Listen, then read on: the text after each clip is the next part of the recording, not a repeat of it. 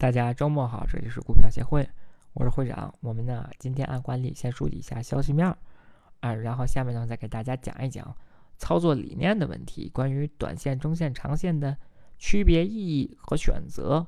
最后一部分呢还是说一说技术面和策略啊，我们还是一个一个开始说啊。先说一下消息面，主要是管理层的啊，国内方面的这个证监会主席刘士余上就是本周五表示，深港通有一些技术问题。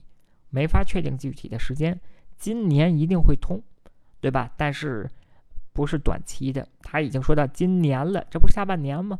这还有六个月了，对不对？他不是说三季度肯定通，他只是说今年会通，那是不是有可能弄到四季度了？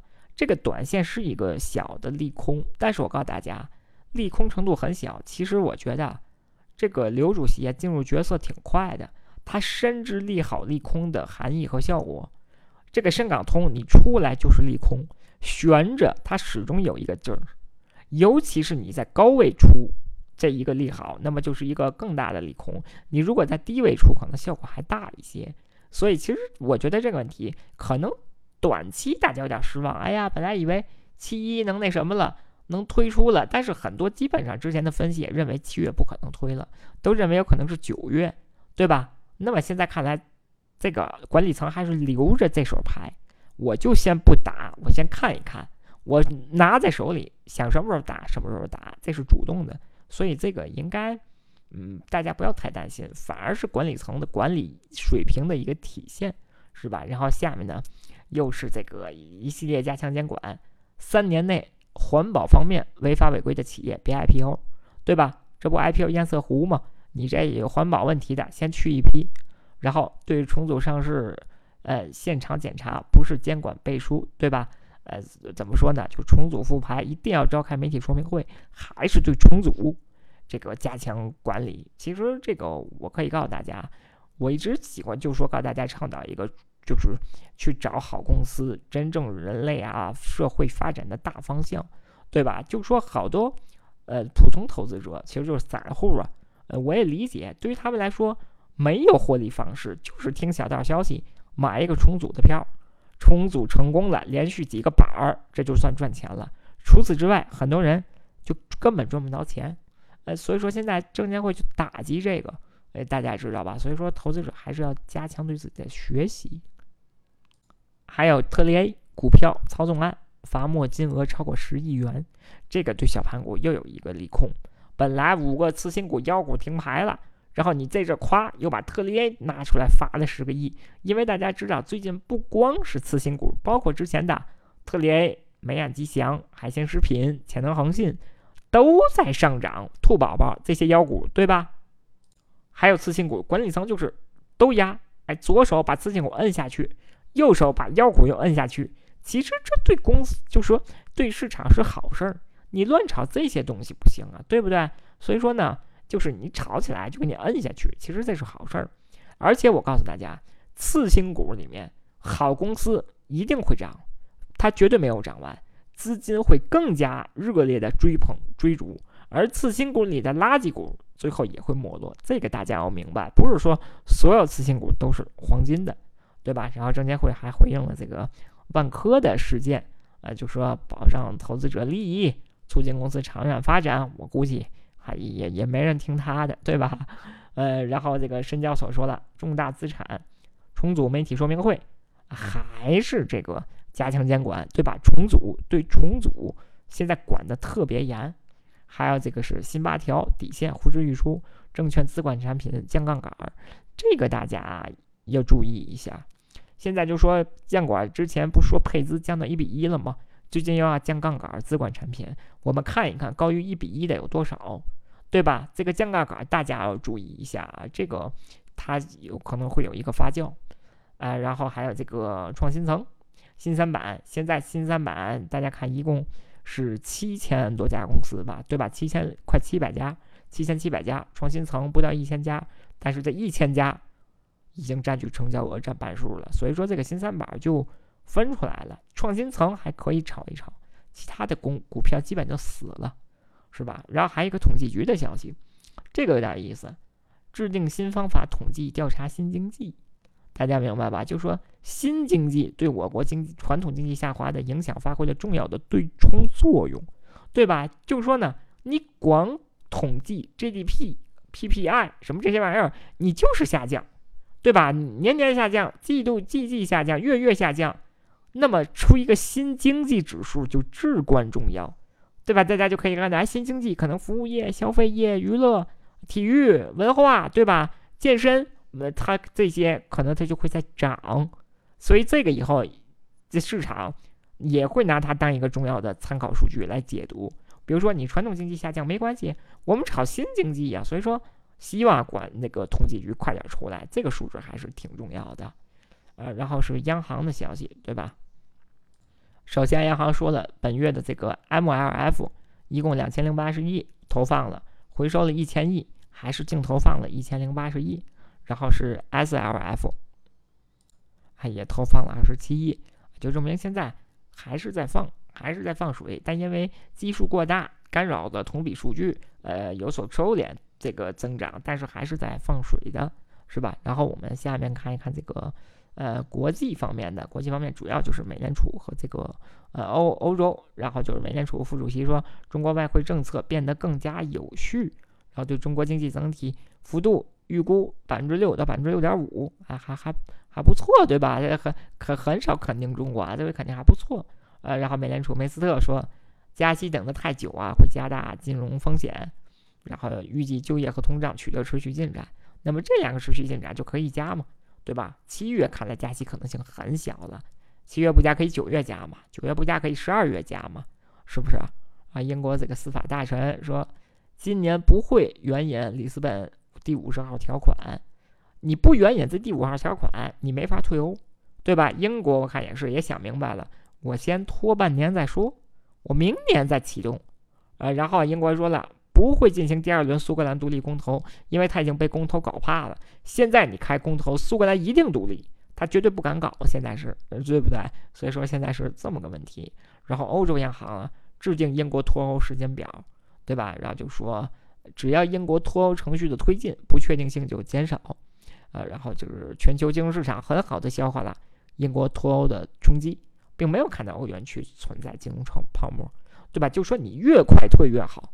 我反复跟大家说过呀，对英国也好，对欧盟也好，英国不是说缺了欧盟，英国就完了。老牌资本主义国家人完不了，有可能还会活得更好、更滋润。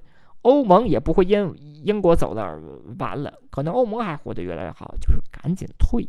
这些就是怎么说呢？就历史方面的东西，很多东西没有如果。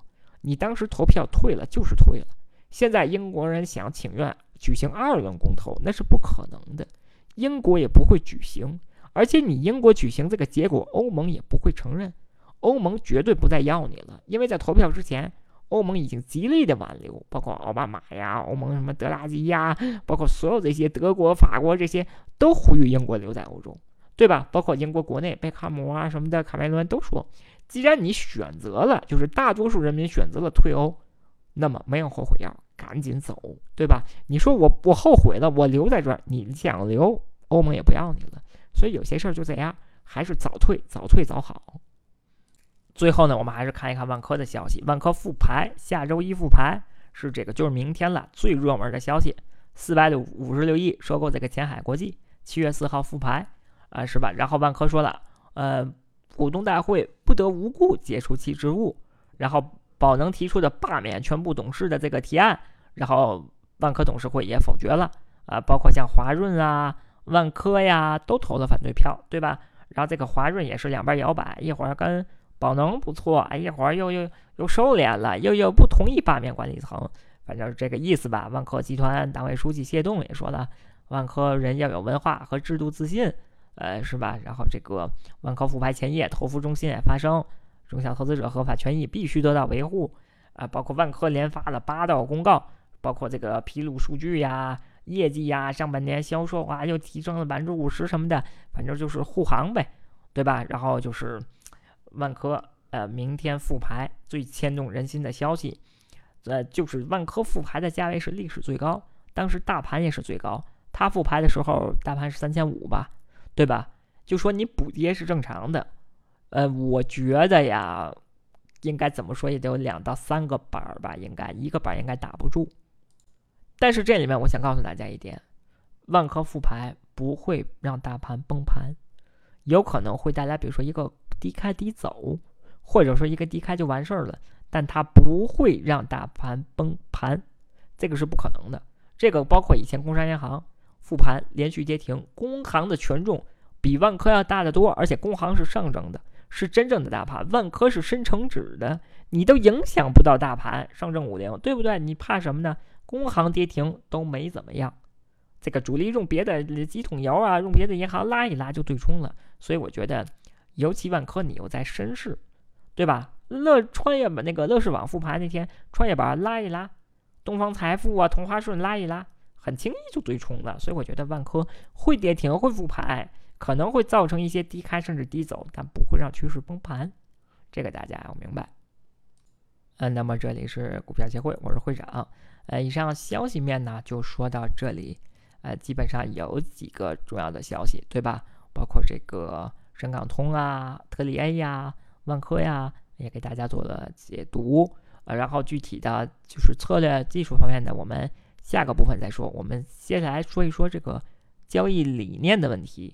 啊，这个呢，就是说，呃，本周啊，也就有朋友也给我这个留言，就说，嗯，就是说操作的有点频繁，你操作有点太频繁，应该长线，长线是金啊，或者怎么样的，就说好多上班族啊，你都不具备这个短线的操作的风格，对不对？你说你这一点超短，你能做出多少钱利润来呢？是吧？我跟大家说啊，很感谢大家给我的啊留留言，这个指正啊，包括建议呀、意见呀。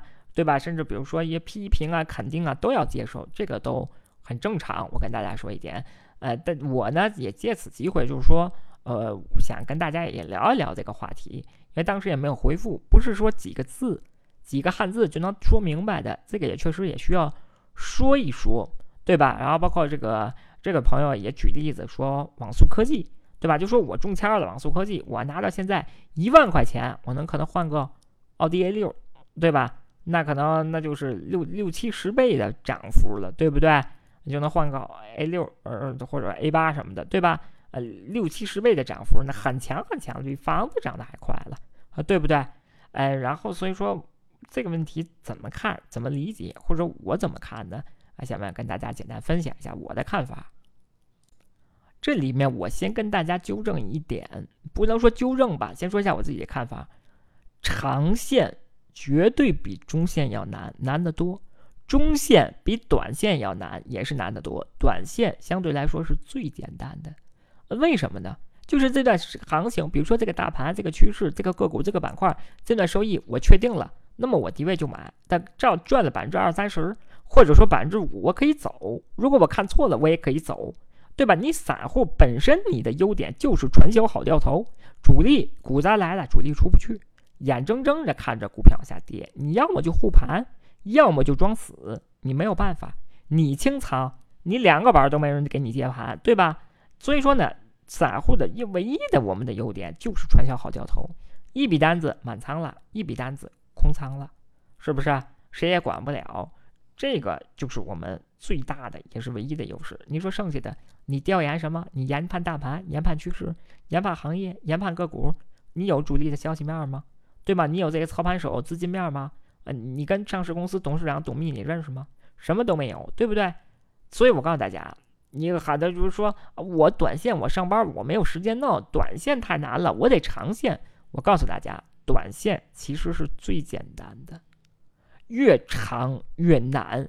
比如说，如果就告诉我，就说会长，你一年只能买一次卖一次，那么很多股票我都不敢买。那比如说这么说吧，这个五月到六月到七月这个波段我就不敢做，因为我不知道后面是涨是跌，大家明白吧？就说比如说你一年只能买一次卖一次，那么咱就按今年来说，现在来说你只能买在二六三八点你能赚钱，其他的很难，是不是？而且你还要对个股有非常深刻的理解，就是大盘放一边啊，个股你还要就要买到那几个新能源的最强的龙头的个股。啊，多氟多啊，天齐锂业呀，天赐材料啊，当升科技呀，你就得买这种票。你不买，你能赚钱吗？你买一个银行放那里，对不对？所以说，比如说现在只是说啊，网速科技当时应该拿着，但是就是说，你当时你能研判出来网速科技吗？你咱们普通人没有这个研判的能力。再再反过来，现在有好多股，十年以后可能也能翻六十倍，我们知道吗？对不对？而且我告诉大家，谁都是玻璃心，因为我们没有底牌，谁也不敢拿太长。现在好像重仓，我就重仓，我不在乎小波段。真正来一个大阴线，你到最后没办法，你只能被迫的走，对吧？就说现在 A 股三千多个股票，我告诉大家啊，有百分之也就百分之五，我觉得可能会有不错的收益。我认为好股票都不超过二百个，就不超过二百个的这么个好股票，其他的你买进去就是重仓被套，你越长时间越亏损，你根本赚不到钱。大家明白吧？就说可能做短线。就说：“哎呀，我赚不到钱，我这个我这又没赚到钱，可能说，哎呀，我一我这个肉一点一点都割没了。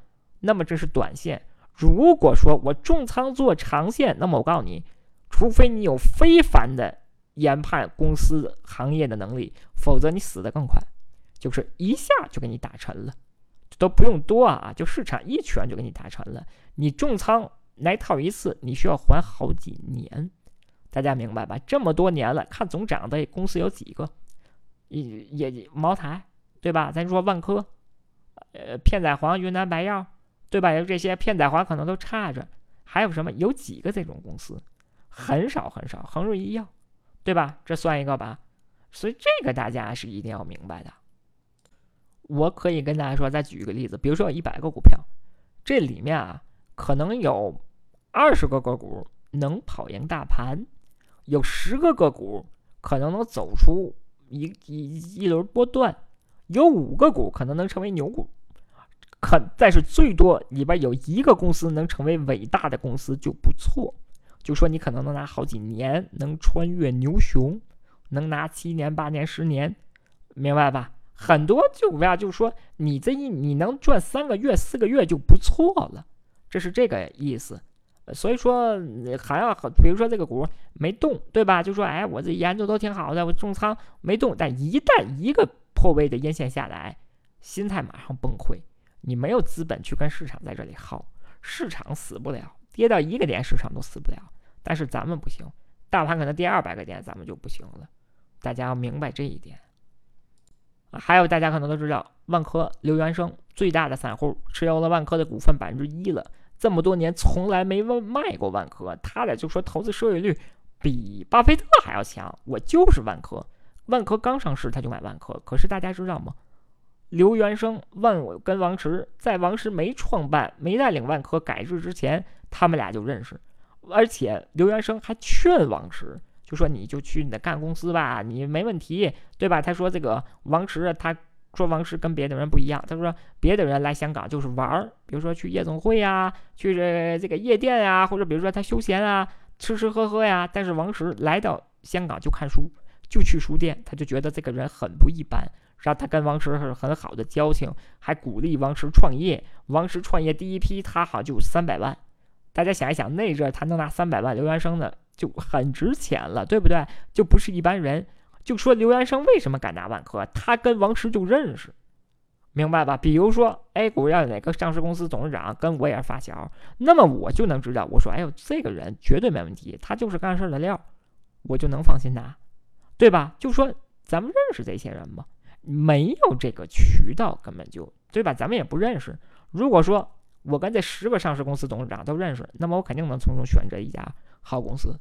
对吧？所以说很多事儿咱们都是不知道的，而且我告诉大家，像巴菲特、索罗斯，他们不管做空做多，他们就做大机会、大波段，对吧？尤其巴菲特一拿一公司好几十年，这人家是不屑于这种小机会了。就说他那个几百亿的美元，他不做长线根本就不行了，他短线市场都容纳不了他，明白吧？我告诉大家，巴菲特年轻时也玩短线。